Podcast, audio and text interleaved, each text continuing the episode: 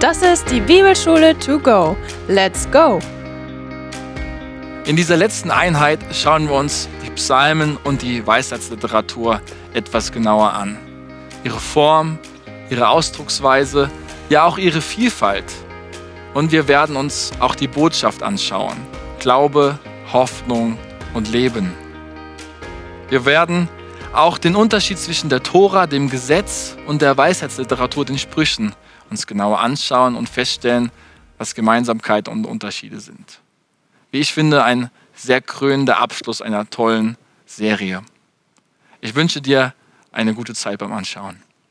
Ich glaube, es ist nicht verkehrt zu sagen, dass dieser Psalm 23 wahrscheinlich der bekannteste, der bekannteste Vers aus dem Alten Testament ist, zumindest unter uns Christen. Vielleicht sogar der bekannteste in der ganzen Bibel, vielleicht neben Johannes 3, 16. Warum? Weil natürlich dieses Bild uns abholt, uns einfängt und wir uns damit auch gut identifizieren können. Gott als Hirten. Und ich weiß nicht, wie es euch geht. Die Psalmen haben für mich persönlich was ganz Besonderes, gerade in schweren Zeiten. Ich weiß nicht, wer schon mal einen Psalm gelesen hat und direkt sich angesprochen und ermutigt gefühlt hat. Ähm, da fällt uns der Zugang zu dem Wort Gottes sehr einfach und das tun die Psalmen immer wieder, Hoffnung wecken in Zeiten der Krise, trösten und die Perspektive rücken. Und das, finde ich, macht vor allem ein, das Ende vom Psalm 23 auch aus. Ähm, ich jetzt gar nicht hier dran. Gutes und Barmherzigkeit werden mir folgen mein Leben lang und ich werde bleiben im Haus des Herrn immer da. Hat jemand von euch mal den Psalm 23 auswendig gelernt? Kann ich nur empfehlen. Wenn, wenn ihr euch mal ranwagt, ich glaube, das äh, kann viel, viel Segen bringen. Es sind kurze Verse, die immer wieder so reinhauen können. Dieser Psalm 23 hat David geschrieben und David war ja selbst Hirte. Und das können wir uns gut vorstellen, wie er diese Erfahrung selbst macht als Hirte, sich um seine Schafe kümmert und dann diese Worte hier formuliert im Psalm 23. Und er sagt, genauso ist es ja auch mit unserem Gott.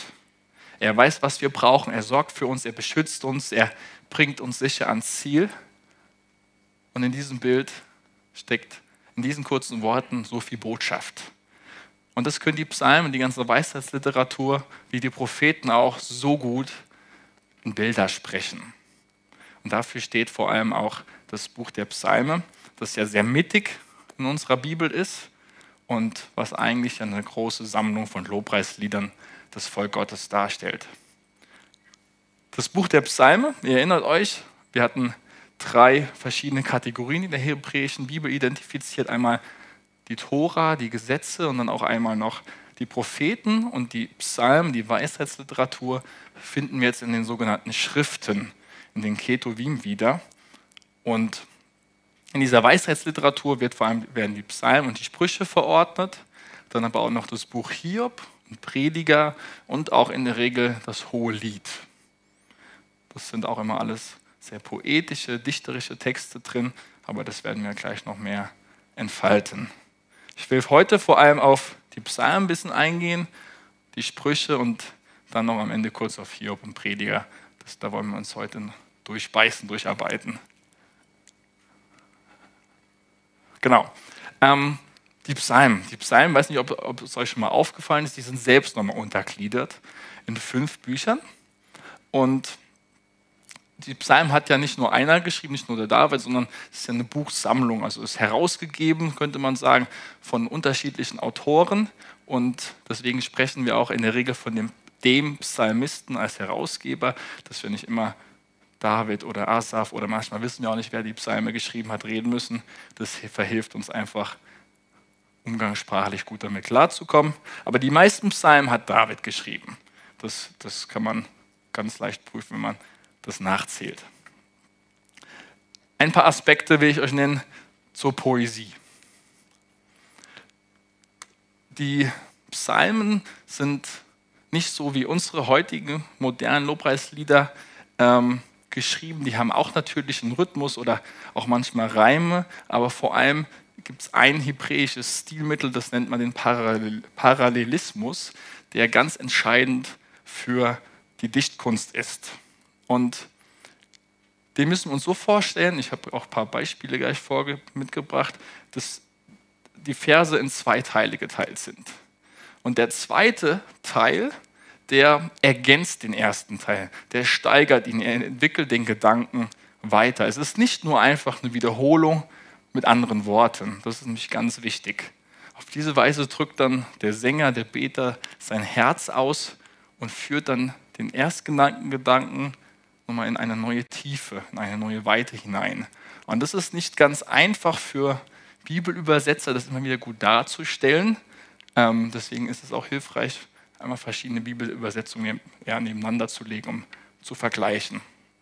Ich will euch zwei kurze Arten von Parallelismus vorstellen. Das ist einmal der klassische, das ist dieser synonymer Parallelismus. Ähm, hier wird eine Hauptaussage gemacht, die dann auf zwei verschiedene Arten und Weisen ähm, ausgeführt werden. Und die Kunst liegt jetzt, oder was wir machen müssen, ist, diese beiden Teile zusammenzusetzen, um die Hauptaussage zu erschließen. Hier passt Psalm 19 mal ganz gut. Ich habe es auch, auch ein bisschen eingerückt, dass ihr es seht. Das ist der erste Teil, das ist der zweite Teil des Verses und dann hier dasselbe nochmal mit dem dritten Vers. Da heißt es, die Himmel erzählen die Ehre Gottes und die Feste verkündigt seine Hände Werk. Ein Tag sagt's dem anderen und eine Nacht tut's kund der anderen. Himmel und Tag verkünden jetzt nicht zwei verschiedene Sachen, sondern die Herrlichkeit des Herrn ist sowohl am Tag als auch in der Nacht gleich.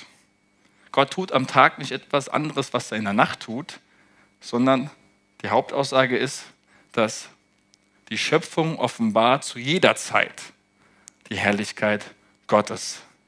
Statt jetzt diese Aussage einfach monoton einfach zu sagen, wird das hier im Stereotyp, könnte man sagen. Thomas wird sich freuen, Monostereo, gell? Ähm, ist einfach eine Spielform, eine Hauptaussage zu treffen, die sehr poetisch ist, die einprägsam ist und hängen bleibt. Ja, Tag und Nacht ja, gegeneinander hier stehen für, praktisch für die ganze Zeit. Dann haben wir noch den antithetischen Parallelismus. Könnt ihr wahrscheinlich euch schon denken, was das ist. Hier entsteht jetzt ein Kontrast zwischen den ersten beiden Versen. Und der gemachte Punkt liegt dann in der Mitte, wenn wir beides zusammenbringen. Verschiedene Beispiele hier, Psalm 21. Du erfüllst ihm seines Herzens Wunsch. Jetzt kommt der negative Kontrastpunkt und verweigerst nicht, was sein Mund bittet. Psalm 18, denn ich halte die Wege des Herrn und bin nicht gottlos, wieder mein Gott. Wege halten, nicht gottlos. Sieht man wieder den Kontrast. Psalm 18 haben wir noch, denn du hilfst den elendem Volk, aber stolze Augen erniedrigst du. Es gibt noch viele, viele weitere Arten von Parallelismen ich will es dabei belassen, ähm, bei diesen zwei Beispielen. Wir finden aber diesen Parallelismus nicht nur in den Psalmen, sondern in, ganzen, in den ganzen poetischen Teilen und Abschnitten der Bibel wieder, in den Sprüchen auch und vor allem auch bei den Propheten. Und wenn Bibeln so einrücken, wie ich es hier eben gemacht habe, dann sollte es so ein bisschen ein Hinweis sein, dass ähm, da ein Parallelismus vorliegt. Nächstes Stilmittel, das haben wir auch schon näher betrachtet. Ich will es aber mal jetzt ähm, auf. Nee, will ich nicht. Gut. Ähm, auf, die, auf den Psalm 23 runterbrechen. Nämlich ist, sind Metaphern. Bildersprache hatten wir schon ein bisschen betrachtet. Und das Schöne ist ja bei den Bildern, oft sagt ein Bild mehr als tausend Worte. Besonders ja im Psalm 23. David hätte jetzt hier viele, viele Worte wählen können, um zu beschreiben, dass Gott sich um ihn sorgt, dass er ihn beschützt, dass er ihn bewahrt, dass er ihn durchträgt. Aber stattdessen sieht er einfach ein Schaf an, für das er selbst verantwortlich ist als Hirte und sagt mit zwei hebräischen Worten viel mehr aus als vielleicht mit tausend Worten, nämlich der Herr ist mein Hirte. Und dieses Bild beginnt dann in unserem Kopf Gestalt anzunehmen und eine Botschaft zu übertragen. Der Herr ist mein Hirte, das ist ja eine Metapher. Das heißt, das Bild des Hirten auf der einen Seite beschreibt eine Realität, nämlich die Art und Weise, wie Gott sich dann um sein Volk kümmert. Und dem Psalmisten geht es jetzt nicht darum, um den Hirten, sondern um diesen Aspekt des Kümmerns, des Beschützens und des Bewahrens. Und das überträgt er auf unsere Gottesbeziehung. Darum geht es ihm. Das ist das Ziel, das ist der Vergleichspunkt zwischen diesem Bild und der Realität. Und solche Bilder finden wir sowas von viel in dem Psalm. Ich habe mal versucht, verschiedenste rauszuschreiben. Wir finden zum Beispiel Metaphern, die uns helfen wollen, zu verstehen, wie Gott uns hilft. Da wird genannt, Gott ist ein Fels, ein Schild, eine Burg, ein starker Turm, ein brüllender Löwe, ein Anker, ein Licht, ein Vater, ein König, ein Bauherr und dann ein Hirte. Gott wird auch sehr bildlich beschrieben mit Augen, mit Ohren, mit Händen, mit Füßen, ja auch mit einer Stimme. Das Ding ist, das ist ja Gott nicht alles. Gott ist kein Fels, er ist kein Stein. Also wir dürfen jetzt nicht den Fehler tun, das Wort wörtlich zu nehmen, sondern das Bild soll uns helfen, einen Aspekt von Gott besser kennenzulernen. Und das Bild soll uns helfen, etwas sehr Abstraktes uns besser vorstellen zu können. Dann greifen die Psalmisten aber auch noch auf menschliche Erfahrungen zurück. Zum Beispiel ist davon die Rede, dass jemand im Schlamm untergeht, dass man von der Flut mitgerissen wird, dass ein Psalmist fühlt sich wie ein Wurm, der in der Erde ist, oder wie ein eingetrockneter Weinschlauch an anderer Stelle. Manchmal beschreiben die ähm, Psalmisten auch, dass sie wie ein Kalb herumtollen oder wie ein, wie, wie ein Stier sein Horn in die Höhe streckt, sie auch Gott anbeten. Oder dass man sich unter den Flügeln des Vogels wie ein Küken bergen kann. Oder dass man feststeht wie auf einem Felsen. Das sind alles Bilder aus der menschlichen Erfahrungswelt. Und wir müssen uns die Frage stellen, bei solchen Bildern immer wieder, was sagt dieses Bild mir über Gott und über das Leben? Dann dürfen wir aber dabei nicht stehen bleiben, sondern auch es gerne ein bisschen in unserem Kopf, in unserem Herzen auch bewegen. Ähm, und ich sage es jetzt ganz bewusst auch bildlich, diese Bilder mal fliegen lassen. Und darin dann auch Gott uns zu uns reden lassen. Gefühle. Gefühle sind ja auch ein Aspekt, den wir ähm, in, dem Psalm, in dem Psalm immer wieder finden. Freude, Jubel, Dankbarkeit, eine Ehrfurcht, ein Staunen, Leid und Schmerz, Wut und Bitterkeit, Sorgen und Ängste, Klage, Sehnsüchte, Hoffnung, Vertrauen und Liebe und bestimmt noch vieles, vieles mehr. Aber wir können festhalten, die ganze Gefühlswelt ist eigentlich auch abgebildet in den Psalmen. Und das finden das, das aus diesem Grund heraus, weil die Psalmisten selbst diese Erfahrung gemacht haben. Und sie versuchen, ihren Gefühlen Worte zu verleihen. Und die Gefühle entstammen natürlich bestimmten Situationen, Erfahrungen, die sie gemacht haben. Zum Beispiel, sie waren einsam und alleine. Sie wurden fälschlicherweise beschuldigt, Gefahren. Sie waren Gefahren ausgesetzt. Sie waren krank, dem Tod nah. Sie erlebten Verlust. Sie wurden verletzt, fühlten sich schuldig, waren sehr dankbar, reisten voller Freude nach Jerusalem, machten ihr sich auf in die Schlacht, kamen aus dem Krieg nach Hause, gaben Zeugnis in der Versammlung, sehen den Tempel im Horizont, gehen in Exil und sehen sich dort nach einem Zuhause. Also wir finden auch hier die Erfahrungswelt, neben der Gefühlswelt eigentlich auch alles wieder, was man so als Mensch eigentlich erleben kann. Was ist das Besondere an dem Psalm? Zunächst sind diese Gebete, diese Lieder ja an Gott gerichtet. Da sind wir in einer ähnlichen Situation. Wenn wir beten, wenn wir Lieder singen, sind sie auch an Gott gerichtet. Also sind zuerst menschliche Worte. Diese menschlichen Worte haben aber jetzt ihren Weg in die Bibel gefunden.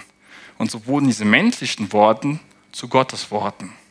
Das heißt, wenn wir jetzt diese Gebete lesen, ist das Gottes Botschaft an uns.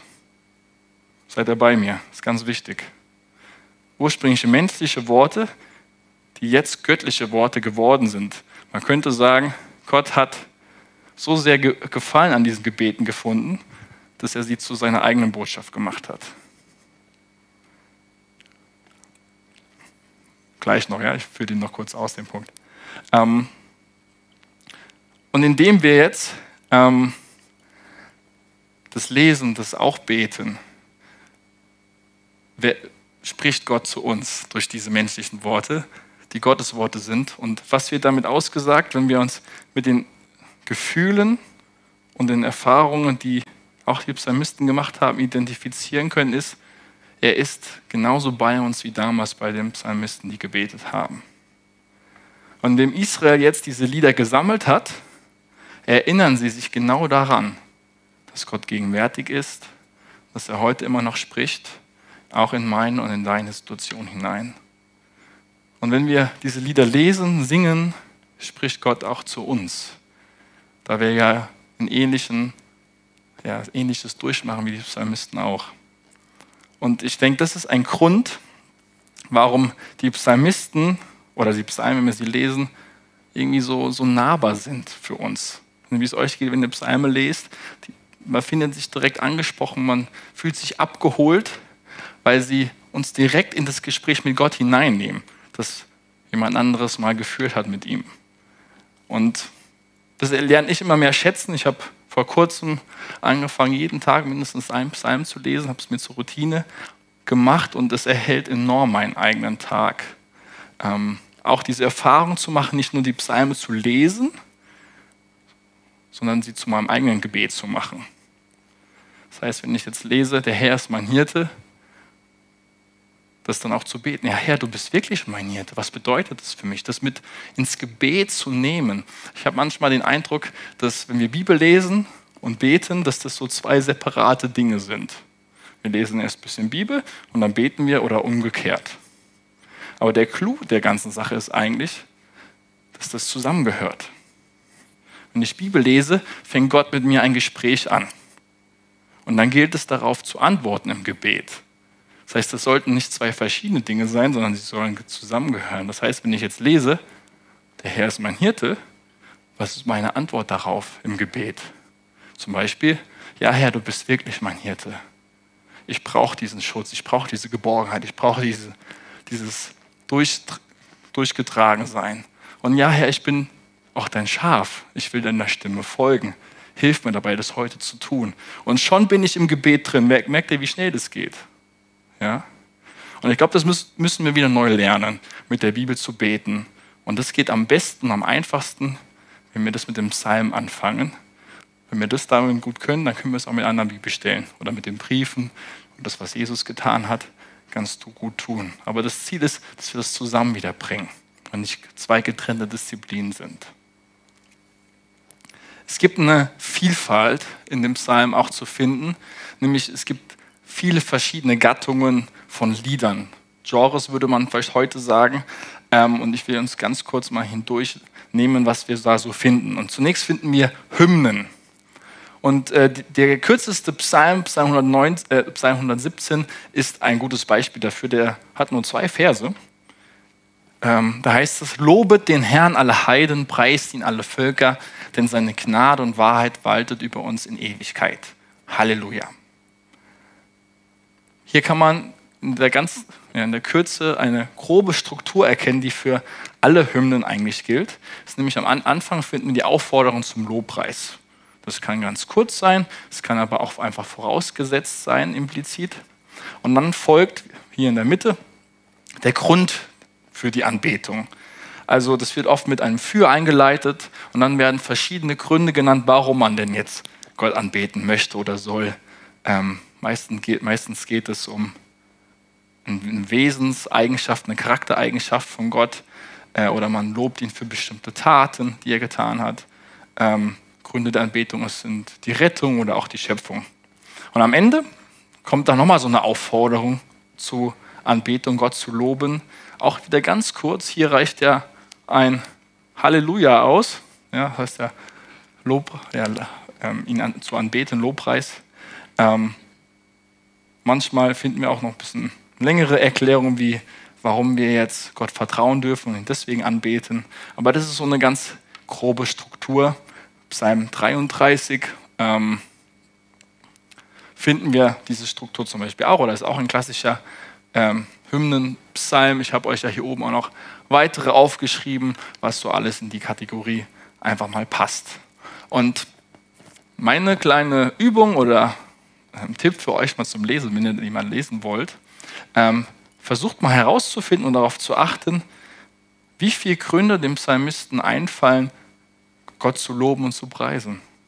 Das ist faszinierend, wie viele verschiedene Gründe dort aufgezählt werden. Und wenn ihr so einen Grund entdeckt, nutzt ihn doch für eure eigene Anbetung und betet auch aus diesem Grund Gott an. Da ist man dann gleich praktisch wieder beim Gebet. Dann gibt es noch eine andere Kategorie, Lobpsalmen oder Dankpsalmen ähm, heißt diese Kategorie hier. Und hier reagieren die Psalmisten auf Gottes Handeln und äh, für sein, sein Eingreifen sagen sie Danke.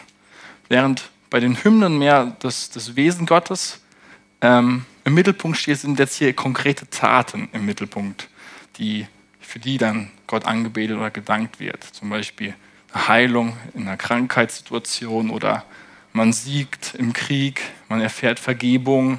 Ähm, das sind so verschiedenste ähm, Gründe, die hier wir finden können. Und hier finden wir, können wir auch noch unterteilen zwischen Lob des Volkes, also wo die Pluralform wieder ja, auftaucht, und aber auch Lobpreis des Einzelnen. Da gibt es verschiedenste Elemente. Ich habe euch auch hier wieder mal ein paar hingeschrieben zur Unterscheidung. Und dann kommt eine ganz spannende Kategorie. Das sind die Klagepsalme. Und auch hier finden wir eine grobe Struktur. Ich habe es mal ein bisschen modern deutsch versucht zu formulieren. Die sieht so aus. Gott, ich leide gerade richtig heftig. Gott, alle sind gegen mich oder lachen mich aus. Es ist nicht fair, mir geht es furchtbar. Gott, du tust gerade nichts, um mir zu helfen, obwohl ich deine Hilfe doch so dringend brauche. Wie lange willst du mir das denn noch antun? Muss ich denn für immer warten? Und dann im letzten Punkt, aber Gott, ich vertraue dir immer noch und höre nicht auf, dich anzubeten, egal was passiert. Das ist so die grobe Struktur, die dahinter liegt. Und wenn ihr die Klagepsalme mal selbst lest, werdet ihr entdecken, dass es irgendwo an irgendeiner Stelle immer so eine Art Wendepunkt gibt, wo das Ruder rumgerissen wird, wo aus Traurig, die Traurigkeit weggeht und schwindet und Freude auftaucht. Schmerzen gewandelt werden zu Hoffnung oder auf eine Erwartung hin, eine Sehnsucht, dass Gott eingreift. Und diesen Umschwung finden wir eigentlich in allen Klagepsalmen wieder, bis auf einen. Und das ist Psalm 88. Der ist sehr, sehr dunkel, sehr finster und hört auch so auf, ohne Wendepunkt.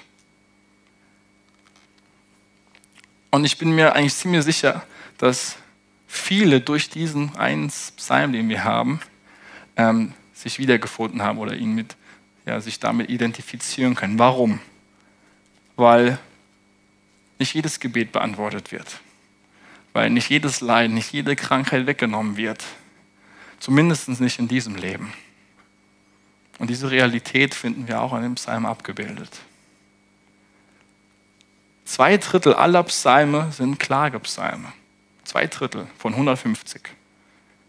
Das sind Lieder des Protests, in denen Dunkelheit vorkommt, wo Leid thematisiert wird.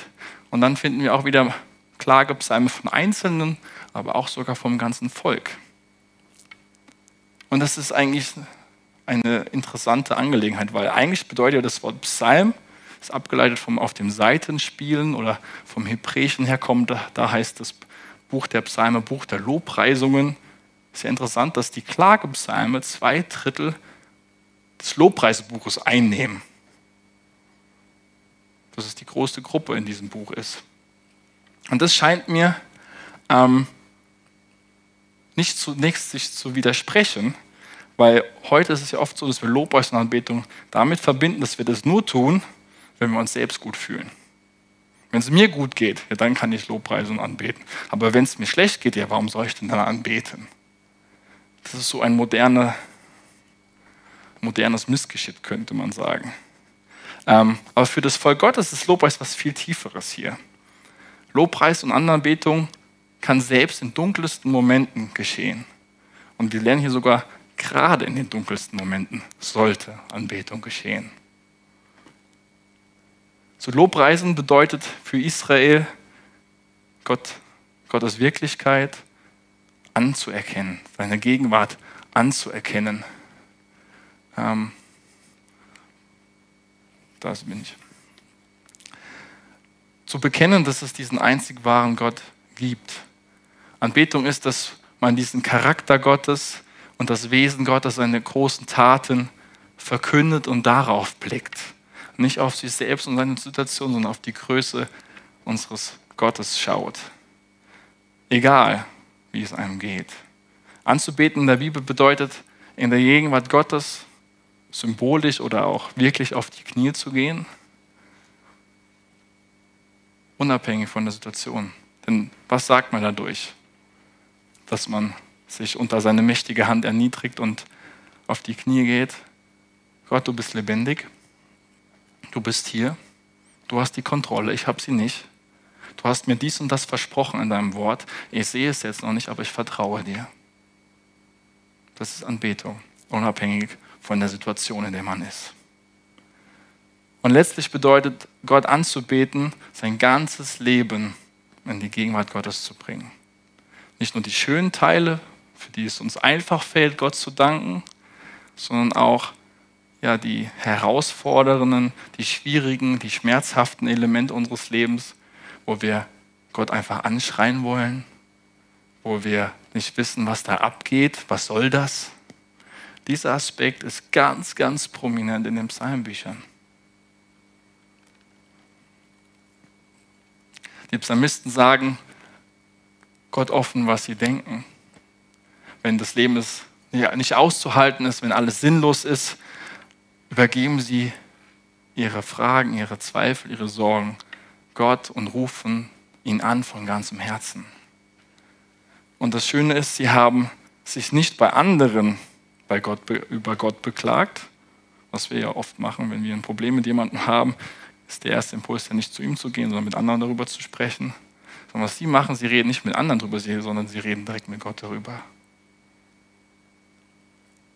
Sie bringen ihr zerbrechliches Leben, ihr zerbrochenes Herz in die Gegenwart Gottes lernen dort auszuruhen, zu verweilen, zu verharren, sich hinzuknien, Gott anzuschreien, zu weinen, die Zweifel auszudrücken und voller Erwartung einfach auf diesen Gott zu warten.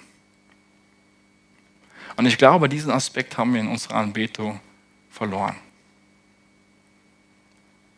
Wir meinen oft, das begegnet mir oft auch in meinem eigenen Leben, ich habe doch gar kein Recht, diesen Gott anzuschreien oder mich bei ihm zu klagen oder ihn damit zu belästigen mit dieser kleinen Lappalie. Ähm, beim großen, allmächtigen Gott beschweren und beklagen, das gehört sich doch nicht. Doch indem wir das sagen und eigentlich nicht tun, ignorieren wir ja, dass zwei Drittel der Psalmen Klagen sind. Und wenn wir das nicht lernen, diese radikale Offenheit und Ehrlichkeit Gott im Gebet auszudrücken, was vermitteln wir damit? Auch vor allem anderen. Wir vermitteln damit, dass uns, es uns selbst doch eigentlich immer gut geht. Und dass, wenn es jemand nicht gut geht, dann stimmt das mit ihm nicht. Dann muss doch irgendwas schief im Glaubensleben sein. Dann ist doch da Sünde oder irgendwie was anderes. Aber damit erlauben wir dann uns und auch anderen Menschen nicht ehrlich in Gottes Gegenwart zu treten und zu anzubeten, wenn wir es nicht gelernt haben, auch zu klagen. Wir dürfen unser Leid in die Beziehung mit Gott bringen. Und ich glaube, das dürfen wir ganz besonders in dieser Pandemiezeit, in diesem letzten Jahr neu lernen, dass wir auch klagen dürfen. Gott, ich, hab, ich kann nicht mehr, ich habe keinen Bock mehr, die ganze Zeit nur zu Hause rumzusetzen und meine Freunde nicht zu sehen. Herr, ich bin einsam, was soll das? Das sind Aspekte, die wir äußern dürfen und sollen in unserer Gottesbeziehung. Das können wir von dem Psalm lernen. Und genau das machen die Psalmisten auch. Sie klagen Gott ihr Leid. Es gibt noch zwei andere kleinere Kategorien, die ich der Vollständigkeit halber noch nennen will. Das sind einmal Psalmen über Zion, über die Stadt Gottes, über Jerusalem und den Tempel, das Herz der Anbetung. Dann haben wir noch Wallfahrtspsalme, die wurden auf dem Weg nach Jerusalem gesungen, hat wahrscheinlich auch Jesus gesungen, wenn er immer nach Jerusalem gepilgert ist, weil das einfach Juden gemacht haben. Und dann haben wir noch die sogenannten Königspsalme, die die königliche Linie Davids besingen, das Königtum Gottes. Und wir haben auch schon vor zwei Wochen, glaube ich, festgehalten, dass da auch viele Aspekte drin sind, die auf Jesus Christus dann hinweisen. Gibt es zu diesen verschiedenen Gattungen Fragen?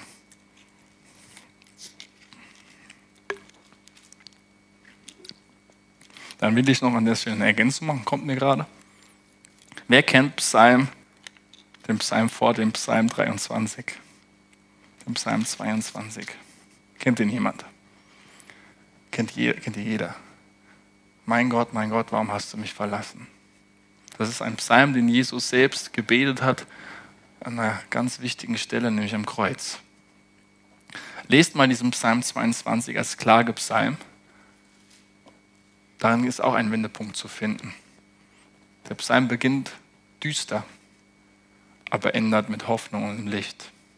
Und man geht davon aus, dass Jesus nicht nur diese eine, den einen Vers ähm, zitiert hat, sondern wahrscheinlich den ganzen Psalm am Kreuz. Und unter dieser Perspektive lest diesen Psalm mal und findet neu diese Botschaft heraus, wie perfekt dieser Psalm eigentlich, den David geschrieben hat, die Erfüllung an Jesus Christus am Kreuz beschreibt und dass er sie dann auch noch am Kreuz selbst betet. Mit letzter Kraft wahrscheinlich. So, jetzt haben wir Grundzüge des Buchs der Psalme betrachtet. Was, was ist denn jetzt deren Botschaft? Und die will ich mit euch anschauen, die Botschaft. Ähm, dann die Psalmen kommunizieren zu uns dasselbe, was es auch damals zum Volk Gottes kommuniziert hat. Und das ähm, sind vor allem, dass sie unseren Glauben stärken wollen. Manchmal schaffen sie auch erst neu wieder diesen Glauben. Sie fordern uns heraus, wie wir unser Leben gestalten. Und sie füllen uns auch mit Hoffnung und Perspektive. Und ich bin ein großer Fan von vertonten Bibelversen. Also wenn ich erlebe da immer wieder persönlich, wenn im Lobpreis exakte Bibelworte vorkommen. Das, das macht was mehr mit meinem Herzen, ähm, als wenn das frei herausgedichtet ist. Ich weiß nicht, wie es euch geht. Ähm, ich bin ein Riesenfan davon, wenn Bibelworte im Lobpreis einfach vorkommen oder Psalm 23, Alena hat es mir vorhin geschickt, wird auch viel, viel vertont, gibt es viele verschiedene tolle Versionen. Ähm, da ist einfach nochmal für eine andere Power dahinter. Aber das ist so mein, meine Vorliebe. Wir finden Glaube wieder, wir finden Hoffnung und Leben. Das ist eigentlich die Botschaft von dem Psalm. Und da wollen wir jetzt noch kurz tiefer reingehen. Wir finden eigentlich die ganze Facette des Glaubens des Volkes Israels abgebildet, zusammengefasst in dem Psalm wieder. Wir finden die Schöpfung wieder, wir finden Sünde, wir finden Erlösung, wir finden Heiligung, Gott, ähnlicher, zu werden. Aber auch wir finden immer wieder diesen Aspekt der Hoffnung wieder. Hoffnung auch auf eine neue, auf eine neue Schöpfung. Und vielleicht erinnert ihr euch noch an den ersten Abend, wo ähm, ich das Alte Testament so ein bisschen euch als Theaterstück ja, präsentiert habe mit sieben Akten. Und diese sieben Akte, die finden wir eigentlich auch alle in dem Psalm angeschnitten. Kurze, kurzer ähm, ja, Durchgang, wie ihr hier sehen könnt. Wir finden Lobpreis und Anbetung für den Schöpfer und für die gute Schöpfung. Dass wir die guten Gaben genießen können und uns daran freuen dürfen. Wir finden aber auch in den dunklen Momenten in dem Psalm auch immer wieder diese Realität der Sünde, dass es Böses in dieser Welt eben auch gibt. Dann gibt es auch die Versprechen Gottes an Israel, die Verheißung, dass Gott sich wieder neu dem Volk zuwenden wird und es mit Freude und Hoffnung erfüllen wird. Dann ist die Rede aber auch von dem Königreich Gottes in dem Psalm, dass wir, wie wir dann später auch im Neuen Testament lesen, die Erfüllung in der Person Jesus Christus ist. Und das wird auch immer wieder ja, Hinweise angedeutet äh, in den Königspsalmen, dass einmal ein König über ja, ein, wie kann man sagen, mal eines Tages ein König kommen wird, der nicht nur menschlich ist, Vielleicht kann man es so sagen. Dann singen manche Psalme auch über die frohe Botschaft, die gute Nachricht, dass Gott Rettung bringen wird, dass er diese Rettung verkünden wird bis zum Ende der Erde. Das heißt, hier finden wir Hinweise auf die Heidenmission, die ja dann das Neue Testament und auch bis uns heute eigentlich ja prägt und uns gilt. Und dann blicken auch die Psalme immer wieder auf diese neue Schöpfung voraus, auf den Zeitpunkt, wo das letzte Gericht kommen wird und die Schöpfung wiederhergestellt werden wird. Eigentlich spannend, dass wir alle sieben Akte hier auch in dem Psalm abgebildet finden. Das Schöne ist, dass die Psalme eigentlich auch ja, wie eine Art Predigt sind. Dass sie Glauben wecken wollen, da an den Glauben erinnern wollen, wer dieser einzig wahre Gott ist und stärken wollen, wenn es schwierig läuft. Deswegen singen die Psalmen auch immer wieder von Vertrauen in Zeiten des Leides. Sie warten auf Gottes Eingreifen, setzen darauf, Gott, du wirst zu dem stehen, was du versprochen hast. Auch wenn es vielleicht länger dauern wird, ich warte, ich harre auf dich. Wie lange noch her? Antwort ist, hör nicht auf zu vertrauen. Das ist vielleicht kurz zusammengefasst die Botschaft hier.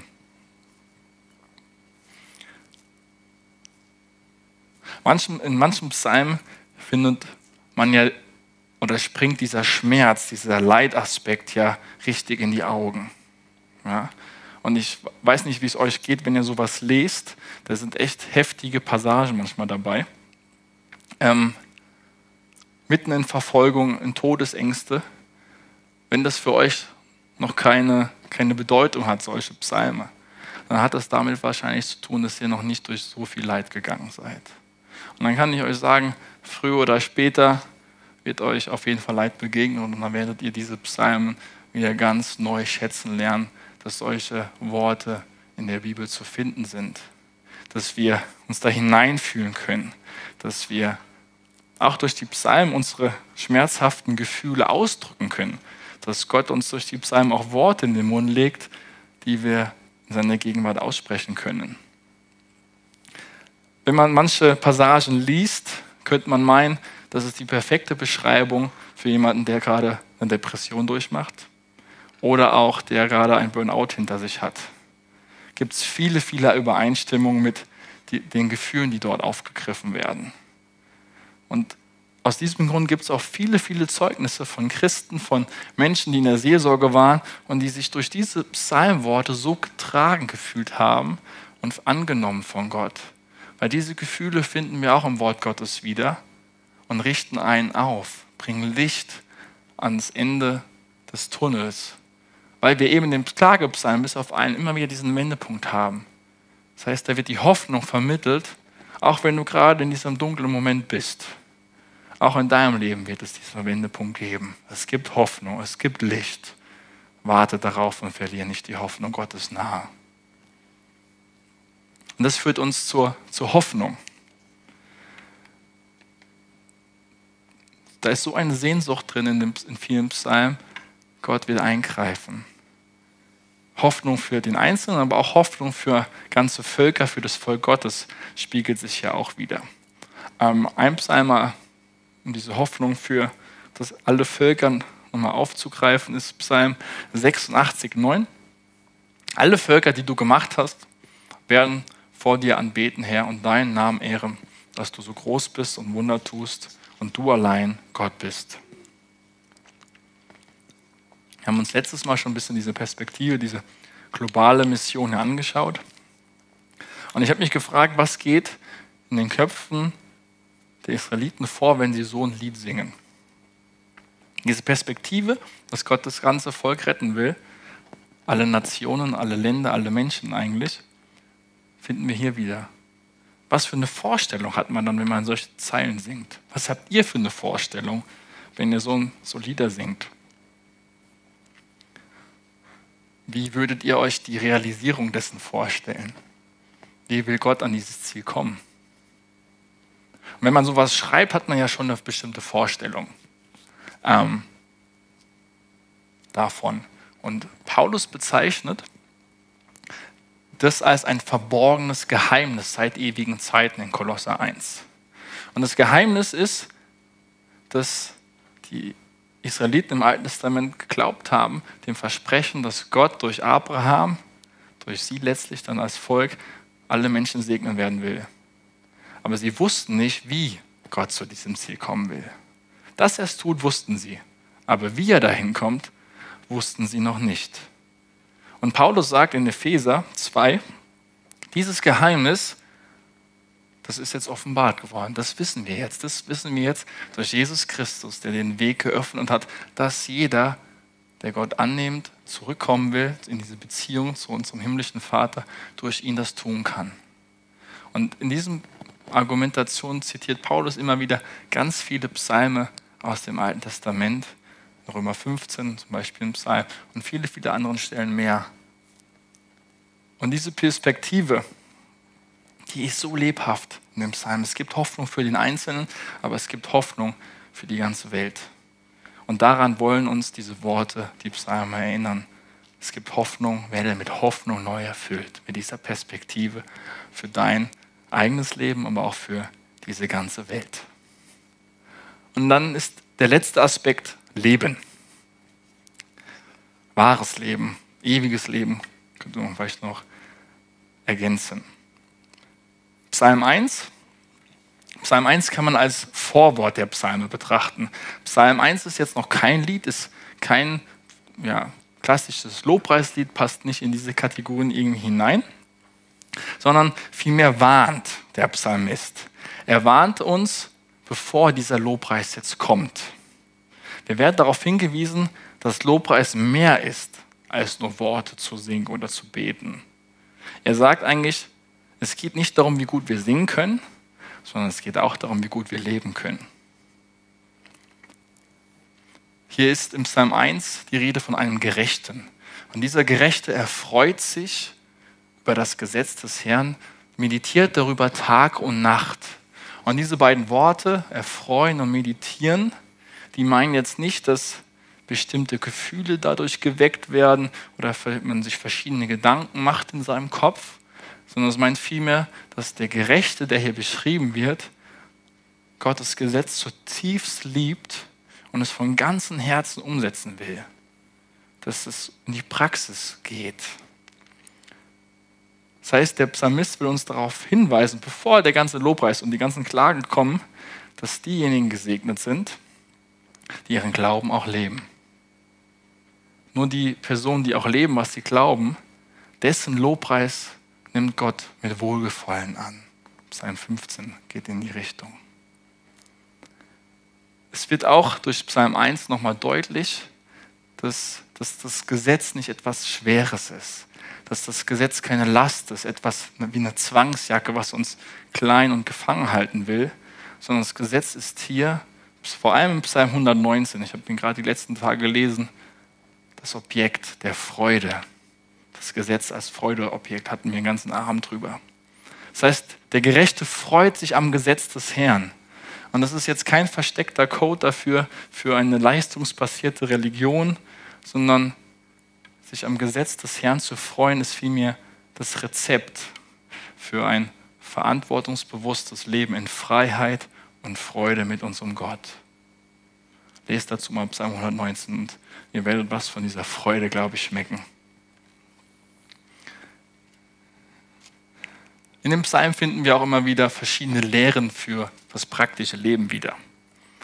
Indem jetzt das Volk oder ein Einzelner Gottes Wesen lobt, zum Beispiel seine, seine Treue, seine Vertrauenswürdigkeit, seine Gerechtigkeit, seine Barmherzigkeit und vieles, vieles mehr, erinnern sie sich selbst auch daran.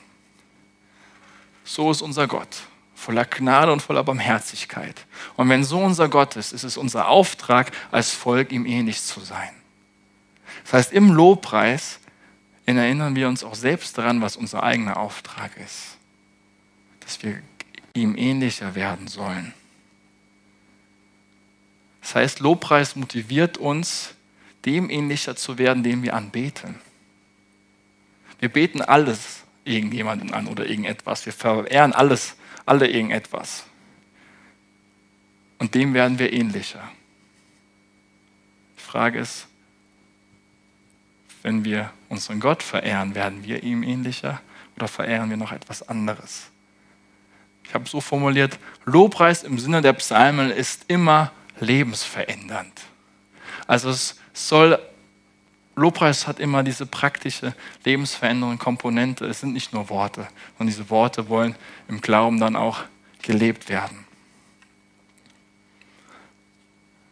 Und ihr müsst euch vorstellen, diese Worte, diese Loblieder, diese Gebete hat das Volk ja über Jahrhunderte regelmäßig gebetet. Ja, mindestens einmal am Sabbat, dann wenn man nach Jerusalem gegangen ist. Also unzählige Psalmen. Die Psalmen hat man auch am, am Pessach gesungen, also an allen äh, hebräischen Festen im Alten Testament. Also man hat sie Tag und Nacht hoch und runter gesungen, könnte man vielleicht sagen. Und indem sie das gesungen haben, haben sie auch immer gelernt. Gelernt, nicht nur mit dem Kopf, sondern vor allem fürs Leben, was das für sie auch ganz praktisch bedeutet. Das heißt, sie werden im Singen selbst aufgefordert, Gott ähnlicher zu werden. Und diesen, diesen Aspekt, den kann man auch als Weisheit bezeichnen, weise zu leben. Und es gibt auch sogenannte Weisheitspsalme, die betrachten wir jetzt nicht, aber das bringt mich jetzt zu der nächsten Kategorie, nämlich zu der Weisheitsliteratur, ein weises Leben zu führen. Was bedeutet das und was sagt uns das für heute? Die Weisheitsliteratur, wollen wir uns noch anschauen. Glaube, ihr erinnert euch noch an Jeremia. Es gab eine Situation, in der ja, verschiedene Menschen Jeremia beseitigen wollten. Und zur Begründung hatten sie gesagt, dass, hey, ein Prophet mehr oder weniger, das macht doch jetzt keinen Unterschied, den können wir doch beseitigen. Wir haben doch alles, was wir brauchen. Wir haben die Lehre, wir haben die Tora, die Predigt, das reicht doch. Und sie sagen, Jeremia 18, 18, wir müssen etwas gegen Jeremia unternehmen, um ihn loszuwerden. Es stimmt doch nicht, dass unser Priester nicht mehr richtig die Gesetze auslegen könnte. Beraten uns unsere Weisen etwa nicht mehr recht? Oder sind unsere Propheten nicht mehr in der Lage, uns zu weissagen? Kommt, wir schlagen ihn mit seinen eigenen Worten. Und ansonsten kümmern wir uns nicht um das, was er sagt. Spannend ist jetzt hier, dass die Gegner von Jeremia von drei Personengruppen reden. Nämlich einmal von den Experten des Gesetzes, den Priestern, dann von denjenigen, die Gottes Wort direkt weitergeben, von den Propheten und dann noch von den Weisen. Und die Weisen waren offensichtlich für ihre Weisheit und ihre Erkenntnis bekannt, auch über Israel hinaus. Man ist zu Weisen gegangen, um sich ja, Ratschläge einzuholen, groß wie in kleinen Angelegenheiten, in ganz verschiedenen ja, Bezügen, Familienkonflikte, politische Sachen, ähm, berufliche. Und manche von diesen Weisen waren sogar politische Berater.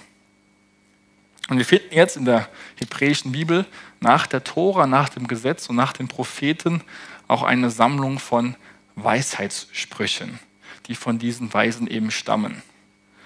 Und klassischerweise zählen zu dieser Weisheitsliteratur Sprüche Hiob und das Predigerbuch. Die betrachten wir noch ganz kurz. Hohe Lied habe ich für heute ausgeklammert. Das können wir gerne mal anders noch machen. Prediger wird ja auch Kohelet genannt, manchen Bibelübersetzungen. Also nicht, dass ihr verwirrt seid oder auch manchmal ähm, ekklesiastisch, ekklesiastisch, irgendwie sowas war es. Ähm, das ist dann vom Lateinischen her abgeleitet. Wir finden verschiedene Stimmen und ich habe es als Stimmen bezeichnet, um im Kontrast das darzustellen zu den anderen beiden Gruppen, die wir betrachtet schon haben. Also einerseits sind die Weisen oder die Weisheitsliteratur haben eine sehr markante Stimme. Was meine ich damit?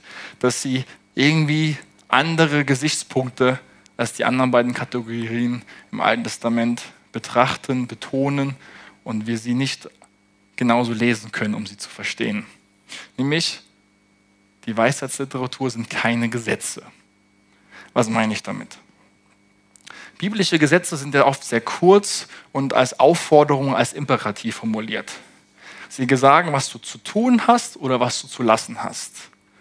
Und die Stimme der Weisheit, die macht auch etwas Ähnliches, aber nicht im Imperativ, sondern in einem Dialog. sie lädt ein, die Weisheit. Ihr könnt euch das so ein bisschen vorstellen, dass die Weisheit den Arm auf deine Schulter legen will und dich einlädt, mit ihr ins Gespräch zu kommen. Die Weisheit will, oder diese Stimme der Weisheit, diese Person der Weisheit, will mit dir ins Gespräch kommen über die Konsequenzen deines Handelns. Und auch dann, was passiert, wenn du mit diesen oder mit jenen Menschen Umgang pflegst. Lasst uns mal einen kleinen Vergleich machen oder eine kleine Gegenüberstellung. Wir alle kennen das Gesetz aus dem zehn Geboten zum Ehebruch. Du sollst nicht die Ehe brechen, du sollst nicht Ehebruch begehen. Im Levitikus steht es immer ein bisschen anders formuliert, mit einer der Todesstrafe dann noch dran. Ähm, das ist uns geläufig, das sind Gesetze.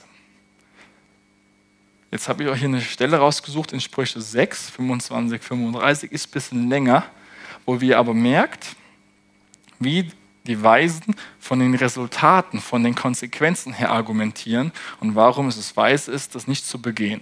Nicht, weil es einfach verboten ist, sondern weil es weise ist, von den Konsequenzen her gedacht. Lass uns das mal lesen. Lass dich nicht von ihrer Schönheit verführen oder von ihren Wim Wimmern, Wimpern bezaubern. Eine Hure kostet dich nur ein Leibbrot, doch die Frau eines anderen Mannes kostet dich das Leben. Kann ein Mann Feuer unter seinem Mantel tragen, ohne dabei in Brand zu geraten? Kann er über glühende Kohlen gehen, ohne sich die Füße zu verbrennen? Genauso ergeht es einem Mann, der mit einer Frau eines anderen schläft. Wenn er sie berührt, wird er nicht ungestraft davonkommen. Verachtet man nicht schon einen Dieb, der aus Hunger stiehlt? Wenn er jedoch ertappt wird, muss er siebenfach zurückerstatten, was er gestohlen hat, auch wenn er dafür seinen ganzen Besitz verkaufen muss. Wer aber Ehebruch begeht, hat seinen Verstand verloren.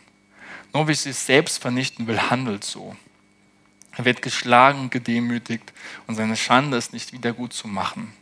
Denn der Ehemann der Frau wird vor Eifersucht rasen und am Tag seiner Rache keine Gnade walten lassen. Er kann durch keine Entschädigung und durch keinen noch so hohen Geldbetrag besänftigt werden. Ich denke, der andere Stil kommt hier ganz gut raus zwischen Gesetze und Sprüche. Das Gesetz ist auf dem Punkt, tu das nicht und dann erlebst du auch nicht die Strafe. Das ist also ein direktes Gebot von Gott. Eine Warnung, wir hier sehr ernst nehmen sollten. Die Sprüche jetzt dagegen formulieren ja keine direkte Warnung, sondern sie weisen auf die katastrophalen Resultate hin, wenn man Ehebruch begeht. Es kann dich und deine Familie wirklich zerstören Du kannst dabei alles verlieren. Denk nochmal drüber nach, ob du das wirklich willst. So argumentiert oder ist die Strategie der Weisheit. Das war jetzt eine längere Passage. Wir finden aber auch viele einzelne Sprüche, einzelne Statements. Und hier ist es ganz besonders wichtig, das nicht zu verwechseln und als Gesetze ja, für wahre Münze zu nehmen. Denn die Sprüche sind keine absoluten Gesetze, auch keine Regeln oder Vorhersagen, was passieren wird. Was sie machen oder was sie sind, sie sind vielmehr kurze Einsichten und Richtlinien. Wenn du dich so verhältst, wird in der Regel das dabei rauskommen. Das heißt, die Weisen haben das Leben beobachtet, haben aus ihrer eigenen Erfahrungswelt geschöpft und gesagt, wenn du das tust, passiert meistens das. Aber nicht immer. Normalerweise. Das ist eine Regel, aber kein Gesetz. Das heißt, wir können die Sprüche jetzt nicht als absolut setzen, worauf wir ja Gott beschwören können, du steht doch in deinem Wort. Das ist keine Garantie für das Ergebnis, so ein Spruch. Denn das Leben ist oft viel komplexer als so ein kleiner Aspekt, der nur eine ganz kleine Wahrheit, einen kleinen Aspekt dieses komplexen Dings herausnimmt und betont. Das Leben ist viel komplexer. Es ist nicht so simpel, wie ein einzelner Spruch das darstellen kann. Und das wussten die Weisen. Deswegen gibt es noch das Buch des Predigers und des Hiobs. Dazu gleich mehr. Die Sprüche sind auch keine Propheten. Ähm, sorry, ich komme hier gar nicht her mit hinterherklicken gerade. Keine Propheten. Was haben die Propheten gemacht? Die Propheten waren die Stimme Gottes, die zu einem bestimmten Thema, zu einer bestimmten Zeit in eine bestimmte ja, Situation hineingesprochen haben. Oft sehr direkt und konfrontativ. Sie haben die Dinge beim Namen genannt. Die Weisen jetzt, die sind wesentlich breiter aufgestellt. Sie stellen in der Regel Prinzipien und Erwartungen auf für das ganz normale Leben. Zum Beispiel, wie sieht das Ideal einer guten Regierung aus? Wie soll man sich eine gesunde, ausgeglichene Wirtschaft vorstellen? Das formulieren sie sehr allgemein in diesen kurzen Statements. Ein Beispiel, um diese allgemeinen Prinzipien ähm, euch vor Augen zu führen, ist Sprüche 8, 12 bis 16. Ich, die Weisheit, bin verwandt mit der Klugheit. Ich weiß, wo ich guten Rat finde. Alle, die den Herrn achten, hassen das Böse. Deshalb hasse ich Hochmut, Stolz, ein Leben voller Unrecht und Lüge. Ich gebe guten Rat und kann helfen. Ich habe Einsicht und Stärke. Durch mich regieren Könige und erlassen Fürsten gerechte Gesetze. Mit meiner Hilfe regieren die Herrscher ihr Volk und fällen die Richter gerechte Urteile. Es wäre jetzt falsch, wenn wir Gesetz, Propheten gegen die Weisheit ausspielen würden. Wir müssen uns das eher so vorstellen wie einen runden Tisch hier. Es sitzen verschiedene Gesprächspartner am Tisch. Einmal sitzt das Gesetz da, einmal sitzen die Propheten da und jetzt kommt noch ein neuer Gesprächspartner dazu, die Weisen. So sollten wir uns das vorstellen. Und die Sprüche beschreiben in der Regel, was sein sollte, was das Ideal ist. Und die Propheten dagegen sagen, wie es jetzt gerade läuft. Wir müssen also beide Perspektiven zusammenbringen. Und wenn wir das tun, dann ergibt sich daraus Folgendes, nämlich, dass wir in der Gegenwart können wir ja erst etwas kritisieren, wenn wir eine klare Vorstellung auch von der Zukunft haben, wie die Dinge eigentlich sein sollten. Und das formulieren die Sprüche, wie die Dinge sein sollten. Und die Propheten sagen, was schief läuft. Und so können wir das gut zusammenbringen, die Botschaft. In der Bibel finden wir beide Aspekte hier. Ein letztes zu den Sprüchen zu dieser Stimme ist, dass sie auch keine Geschichte enthält. Sowohl die Gesetze als auch die Propheten waren immer in einem historischen, geschichtlichen Kontext verortet. Immer in der Geschichte Israels. Sie haben daran erinnert, das Volk, ihr wurdet befreit aus Ägypten, es gibt diesen Bund und aufgrund dieser Geschichte sollt ihr euch dementsprechend verhalten. In einer andauernden, voller Gnade geprägten Beziehung zu Gott. Und im Gesetz finden wir diese Motivation immer wieder, warum Israel diese Gesetze halten soll. Nämlich, sie sollen die Gesetze halten, weil sie selbst einmal Sklaven waren, in Armut und Unterdrückung gelebt haben und Gott sie daraus befreit hat. Und weil ihr einmal so wart, sollt ihr auch dementsprechend gut mit denen umgehen, die jetzt in dieser Situation sind. Exodus 23,9 haben wir auch schon mal an einem Abend ein bisschen genauer betrachtet. Ähm, da heißt es, ihr sollt keinen Ausländer unterdrücken. Ihr wisst, wie es ihm zumute sein muss, denn ihr seid selbst Ausländer in Ägypten gewesen. Erinnert euch an die Argumentation? Sie waren selbst Ausländer. Sie wissen, wie, sie sich jetzt, wie es ihnen ging, was sie erlebt haben. Und nur weil Gott gnädig war, sind sie aus dieser Situation hinausgekommen. Und jetzt sollen sie mit diesen Ausländern so umgehen, wie Gott mit ihnen umgegangen ist. Das ist die Motivation dahinter. Die Weisen, die Sprüche, die verbinden jetzt ihre Argumentation, ihre Motivation nicht mit der Geschichte Israels. Sie machen keinen Gebrauch davon. Wir finden keinen Abraham wieder, wir finden keinen Exodus, wir finden keinen Mose, kein Sinai-Bund, nicht die Wüstenwanderung, nicht die Eroberung des gelobten Landes und so weiter. Das alles finden wir nicht in der Weisheitsliteratur. Sie weisen auch nicht auf diese Heilsgeschichte hin, die Gott mit Abraham begonnen hat. Wir dürfen das aber jetzt nicht verwechseln. Nur weil sie davon nicht schreiben, heißt das nicht, dass sie da nicht davon wissen. Als Israelit, als Jude wusste man natürlich darum. Sie wussten um diese Themen, um die, um die ethischen Themen, wie wir leben sollen und haben interessanterweise auch dieselben Parallelen finden wir wieder, also wie beim Ehebruch. Sie beide thematisieren Ehebruch, Ehebruch im Gesetz, bei den Propheten, aber auch dann bei den Sprüchen. Jetzt kann man fragen, was ist denn jetzt die Motivation bei den Sprüchen. Ja, ich bin noch richtig. Wenn Sie jetzt nicht bis zu Abraham zurückgehen, wie argumentieren Sie? Und das Spannende ist bei den Sprüchen, sie gehen noch weiter zurück.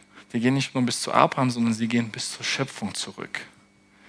Die Weisen nämlich wissen darum, dass der Gott, der sie aus Ägypten herausgeführt hat, derselbe Gott ist, der das ganze Universum geschaffen hat.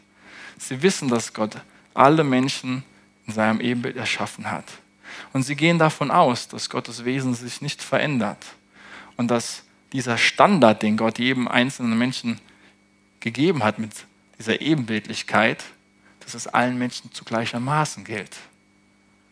Und aus dieser Voraussetzung, aus dieser Basis heraus formulieren sie dann Prinzipien, moralische Prinzipien, die, von denen sie überzeugt sind, die hat Gott schon von Anbeginn der Zeit in uns Menschen hineingelegt. Es gibt also, sagen sie, Lebensweisen, die sind für alle Menschen zu allen Zeiten gut, bejahend, aufblühend. Und sie sagen auch, es gibt zu allen Zeiten für jeden Menschen zu gleichermaßen Lebensweisen, die sind schädlich und zerstörend. Um es vielleicht nochmal anders auszudrücken, das Gesetz und die Propheten sind ja ganz speziell an das Volk Israel gerichtet. Bei der Weisheitsliteratur könnte man sagen, dass sie vielmehr alle Menschen im Blick haben als Adressaten. Das heißt, sie eine größere Breite ansprechen, weil sie eben von dieser Geschöpflichkeit im Ebenbild Gottes ausgehen. Ich habe uns ein Beispiel mitgebracht aus, aus Hiob 31, 13 bis 15. Wenn ich in einem Streit das Recht meines Knechtes und meiner Magd missachtet habe, was könnte ich tun, wenn Gott gegen mich einschreiten würde? Was könnte ich antworten, wenn er die Sache untersuchen würde? Hat nicht mein Schöpfer auch ihn gemacht? Hat uns nicht ein und derselbe im Mutterleib geschaffen? Hier finden wir eine große Wahrheit wieder, die wir schnell überlesen. Wer spricht hier? Hier spricht jemand, der Herr über Sklaven ist, über seine Sklaven. Und er sagt, sowohl ich als Herr als auch du als Sklave, wir sind beide von einer Mutter empfangen worden. Wir beide sind von Gott geformt und geschaffen worden. Und dieser Gedanke ist einzigartig im alten Vorderen Orient zu dieser Zeit der Bibel. Denn es wird hier davon ausgegangen, dass alle Menschen gleichwertig sind. Und dieser Zugang, dass die Weisen von der Schöpfung her ausgehen, dass das die Basis ist, passt auch ziemlich gut mit dem Plan Gottes überein, den wir bisher kennengelernt haben. Dass Gott Israel erwählt hat, von Anfang an erschaffen hat, um alle Menschen zu segnen, um alle Menschen zu retten. Gott hat ihnen das Gesetz gegeben. Warum nochmal? Damit er sie nach seinem Wesen prägen kann, dass sie ihn widerspiegeln, reflektieren das Volk soll Vorbild für alle anderen Völker sein. Und genau das tun die Sprüche auch auf einer anderen Ebene. Sie formulieren allgemeine Prinzipien, die aus der Geschichte und aus dem Gesetz hervorgehen. Und sie formulieren sie dann wiederum, präsentieren sie uns als Orientierungshilfen und als Leitlinien in ganz verschiedenen Bildern ausgedrückt, dass sie hängen bleiben hier und hier mitgelebt werden wollen. Das ist die markante Stimme der Weisheitsliteratur. Dann finden wir auch eine positive Stimme. Da ist irgendwas durcheinander gekommen, wie es aussieht.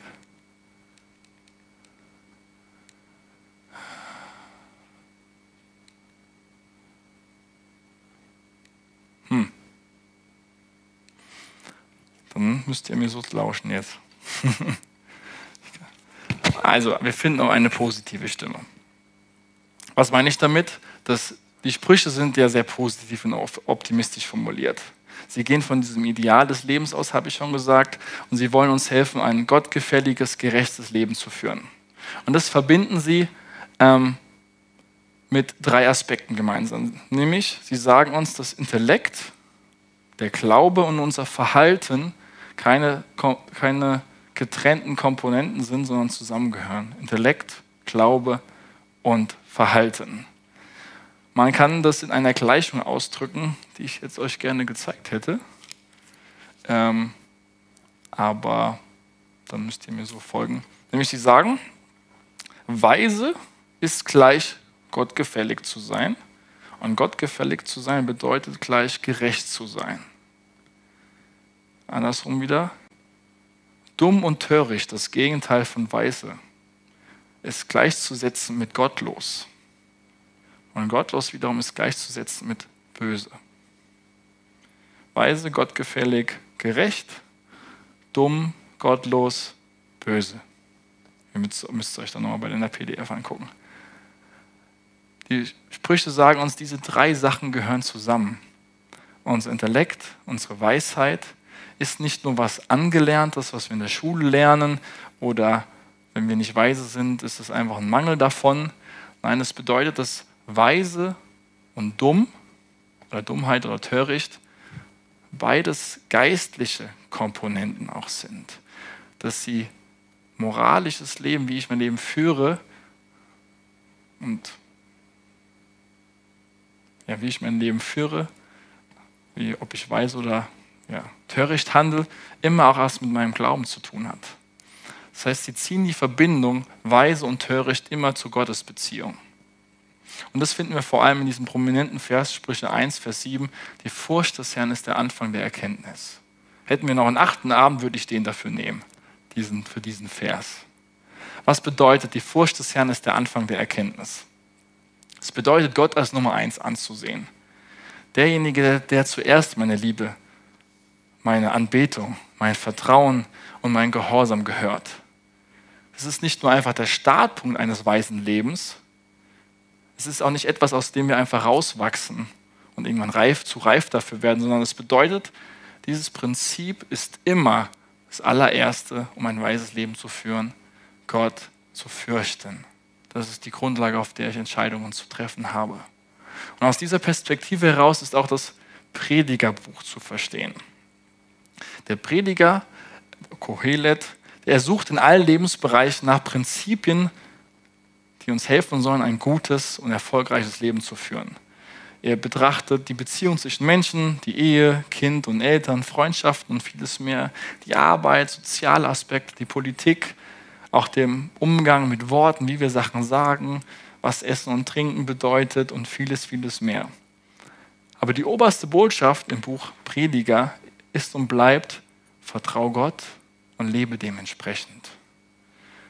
Die Dinge werden am Ende gut werden für dich und deine Familie, wenn du dich danach richtest. Gott zu vertrauen, ihn zu fürchten und danach zu leben.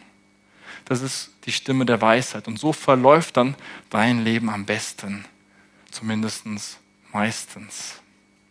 Und das führt uns jetzt zu einer anderen Stimme, nämlich die fragende Stimme.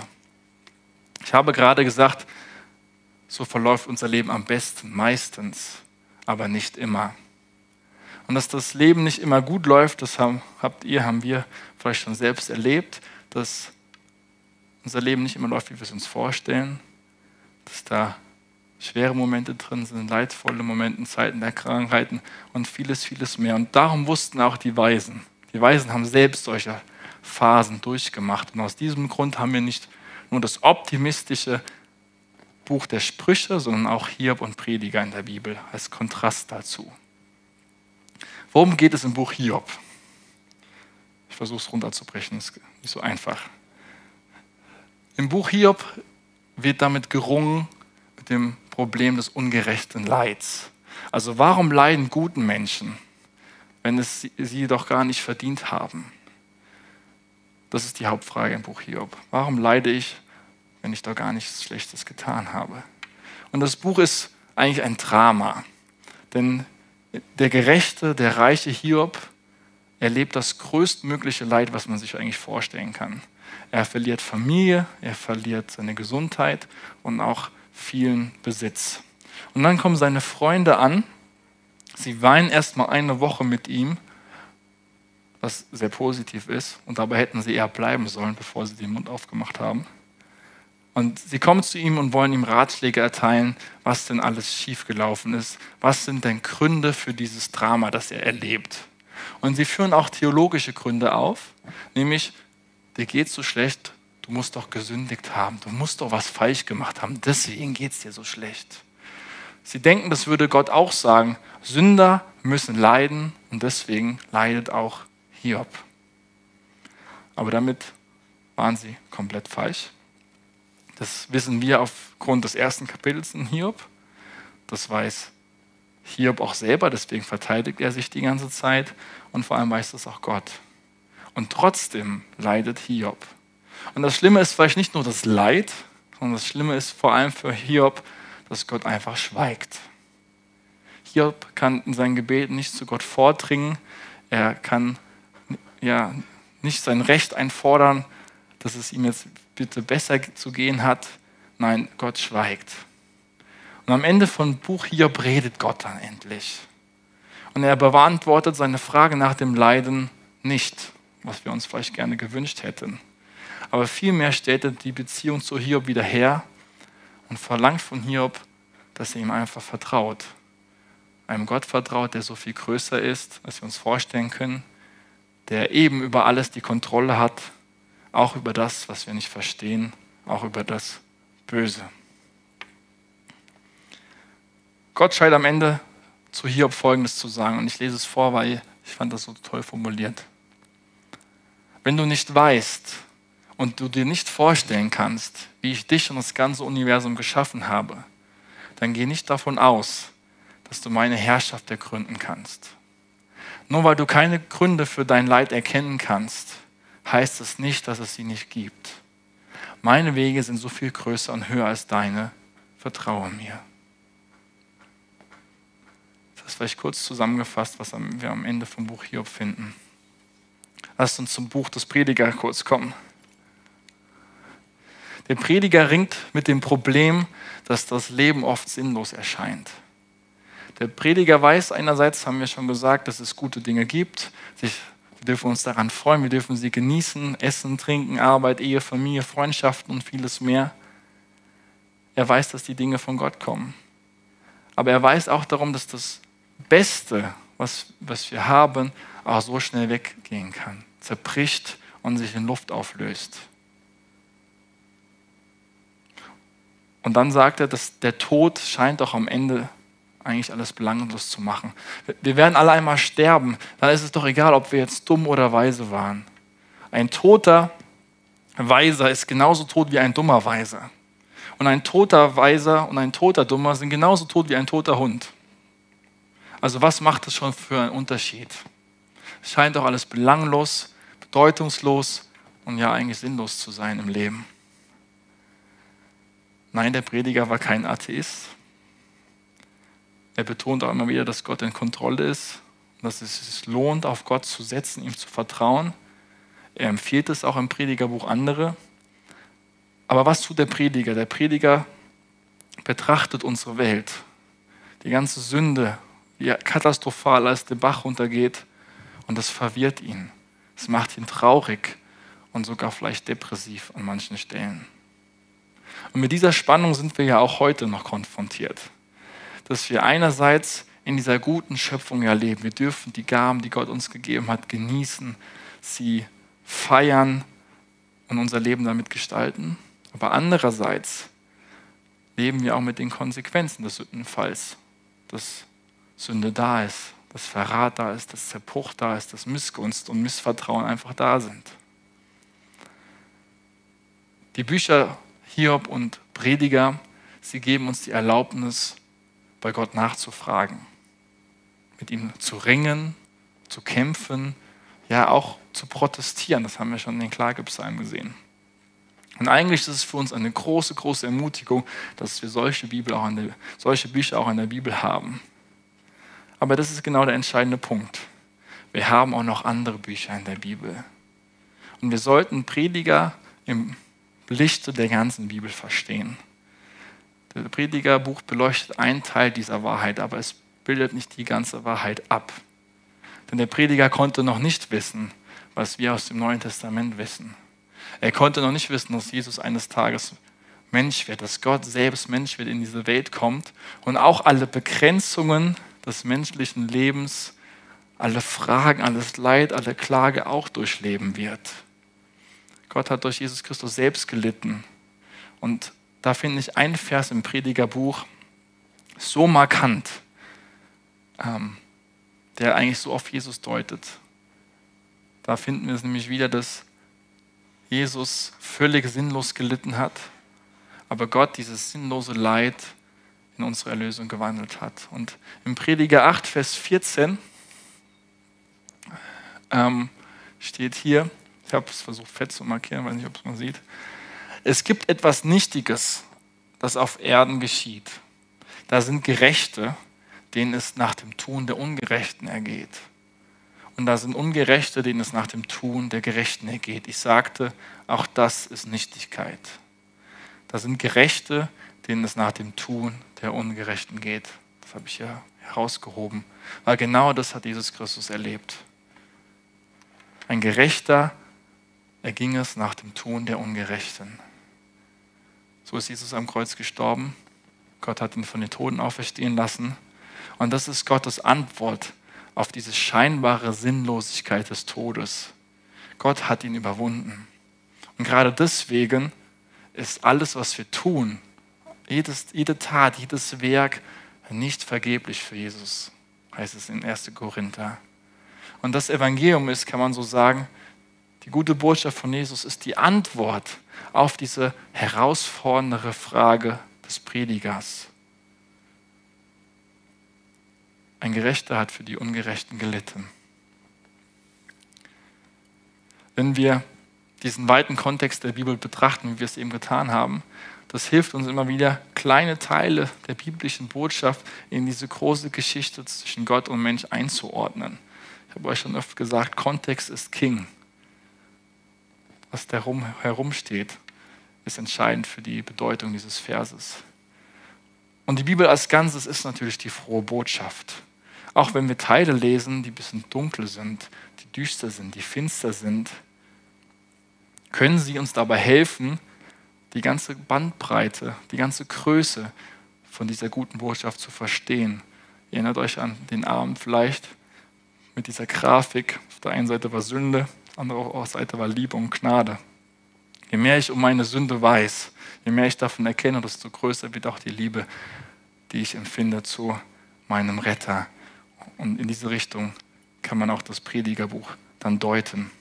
Auch wenn es ein sehr schwieriges, dunkles ist mit vielen offenen Fragen, mit vielen ungestillten Sehnsüchten, weisen dieses Ding uns gerade auf Jesus Christus dann hin, der diese Fragen in seinem Tod und seiner Auferstehung endgültig dann beantwortet. Ich will ein Fazit, zumindest für die Weisheitsliteratur, ziehen. Schönes Zitat von Derek Kittner habe ich gefunden, der sagt, die Weisheitsbücher beschwören uns, hart und demütig zu denken, die Augen offen zu halten unser Gewissen und unseren gesunden Menschenverstand zu nutzen und sich nicht beunruhigenden Fragen zu entziehen. Die Weisheit in der Bibel will uns helfen, dass wir einen göttlichen Charakter entwickeln. Und vom Neuen Testament her gesprochen, wissen wir darum, dass wir das nicht alleine tun können, sondern dass wir die Hilfe vom Heiligen Geist brauchen. In der Abhängigkeit zu ihm werden wir Jesus ähnlicher. Und das bringt mich jetzt zum Abschluss nicht nur des Abends, sondern eigentlich auch dieser ganzen Serie, denn das war jetzt unser letzter Vers.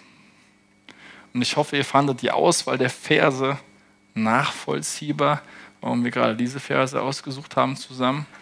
Ähm, und ich hoffe, Paulus hätte es auch ähnlich gemacht.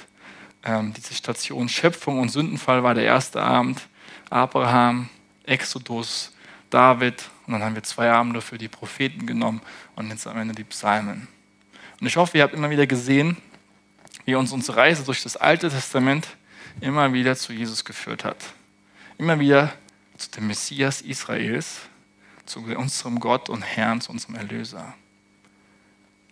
Und das Alte Testament, das war die Bibel Jesus, habe ich am ersten Abend gesagt. Jesus war in dieser Geschichte zu Hause. Er hat die Psalmen gesungen, diese Schriftrollen gelesen. Im Gebet des Alten Testaments war er zu Hause. Das war seine eigene Identität. Er hat sich in diesem Sinne auch selbst verstanden, seine Rolle, Israel zu vertreten, ihre Mission zu erfüllen. Und zu diesem Volk Israel gehört unser Jesus Christus. Und dieser Jesus Christus sagt zu unserem himmlischen Vater, aber Papa oder Daddy. Und je mehr wir das Alte Testament also jetzt kennenlernen, desto näher rücken wir an das Herz Jesu eigentlich damit. Ich hoffe, das ist ein bisschen klarer geworden, hat Freude gemacht, noch mehr zu entdecken an dieser Stelle. Ähm, ich stelle euch jetzt nochmal die Fragen für den Abend vor. Ähm, will vielleicht noch zwei, drei Bücher jetzt empfehlen. Ähm, Psalmen und Sprüche. Da gibt es tolle Hilfen, um darin einzusteigen. Einmal gibt es einen Klassiker von, wo habe ich denn jetzt hier, ist Louis, das Gespräch mit Gott beten mit dem Psalm, der so ein bisschen mit uns hineinnimmt in jede einzelne Gattung. Ich habe es auch hier vorne, könnt ihr euch angucken. Ähm, tolle Hinführung, da lernt ihr richtig die Psalme schätzen und äh, lieben. Dann gibt es zwei Bücher, zwei Andachtsbücher von Tim Keller, wo man in einem Jahr durch die Psalme geht. Und gerade ist auch dieses Jahr das ähm, von den, zu den Sprüchen rausgekommen.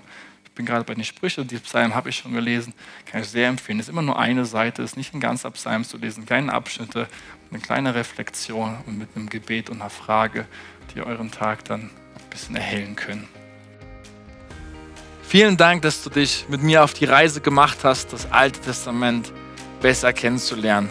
Ich bete dafür, dass es dich gesegnet und aufgebaut hat. Ich wünsche dir noch einen tollen Tag. Macht's gut.